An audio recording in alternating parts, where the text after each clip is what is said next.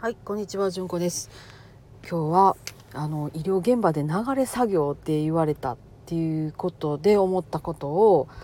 ちょっと話します。はい。えー、私ですね、えーこの1年もうちょっと2年もうちょっとかえのねずっと外来にいてるんですね病棟ではなくて。で外来でいろんな患者さんと関わる中でふとこんな言葉を聞いたんですよ。なんかね流れ作業みたいやなって割とこう苦々しく表現するってやつね。聞いて。でねあのね流れ作業って思われるっていうのなんかちょっともやっとするなっていうのとともにですね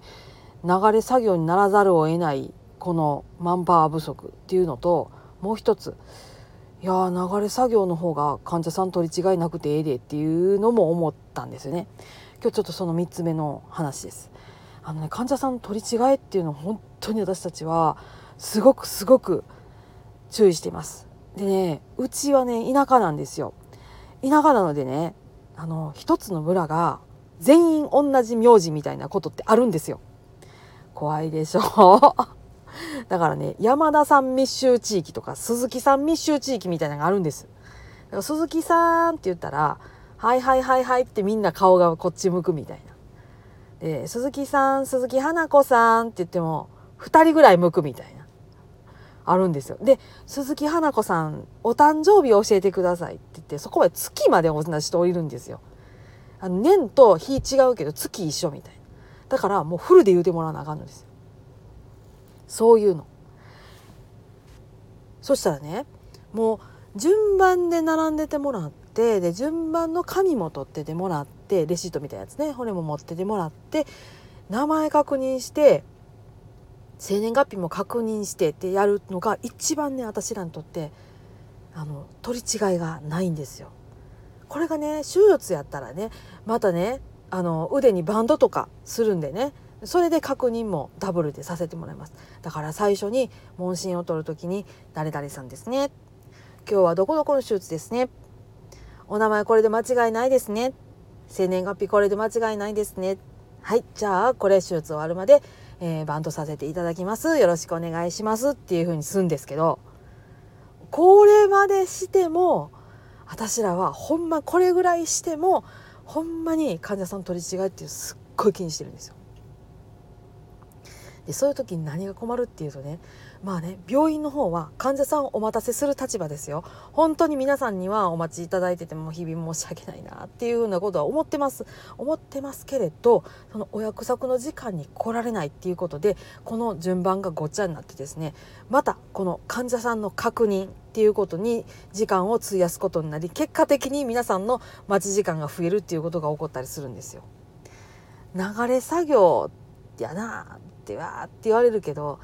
流れ作業にしとかんとこの人数をこの先生たちとこのスタッフの人数では回せないっていう現実があるんですよね。なんかねこういろいろと思うところがありますよ。今人生100年時代って言われてますね、えー平均寿命っていうんですか？だいたい平均の死亡年齢とかっていうのはもうほんと年々年々上がっていって、えー私らアラウンド50の人たちが亡くなる頃にはそれ平均っていうね本当に100歳ぐらいになるんじゃないかっていうのが言われていますかなり信憑性の高い、えー統計でそういうふうに出てるらしくて私なんか本当かなって思ってるんですけどどうなんですかねでも確かに今の医療体制っていうのが仮に、えー続くのならば可能かもっていうふうには思っています。ただですね、えー健康寿命っていうのを考えるとそのいわゆるお亡くなりになる年齢よりもや大体10年より前なんですねだから普通に人間として生きられるっていうのはまあまあ80歳ぐらいが限界じゃないっていうのが今の感じなんですよ。と考えるとねその介護とかっていうのが結構濃厚になる10 10年間っていうのを担保できる若い世代っていうのはきっと難しいんじゃないかな。その分のマンパワーで若い世代のあの方に医療リソースを振っていくんじゃないかなっていうふうに考えるとですねやっぱり、うん、難しいんじゃないって思うし、えーそこで私たちの省資源化というかねその資源社会資源として有効活用するとこって考えるとやっぱりどこか流れ作業にならざるを得ないんじゃないかなっていうのは思ったりしてます。